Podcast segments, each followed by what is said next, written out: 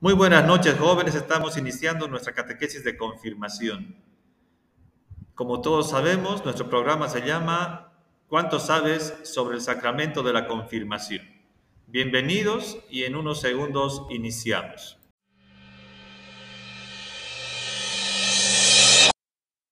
La grabación nuevamente de, mi tema, ¿no? Digamos, hoy día vamos a hablar de eh, los eh, signos sacramentales de la confirmación.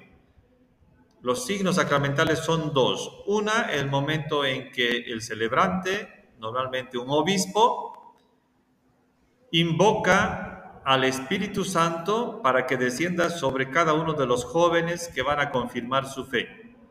Entonces el celebrante, extendiendo sus brazos, hace la oración de invocación al Espíritu Santo, que consiste en nombrar el poder del Espíritu y sus siete dones para que pueda ungir a cada uno de ellos y transformar sus corazones.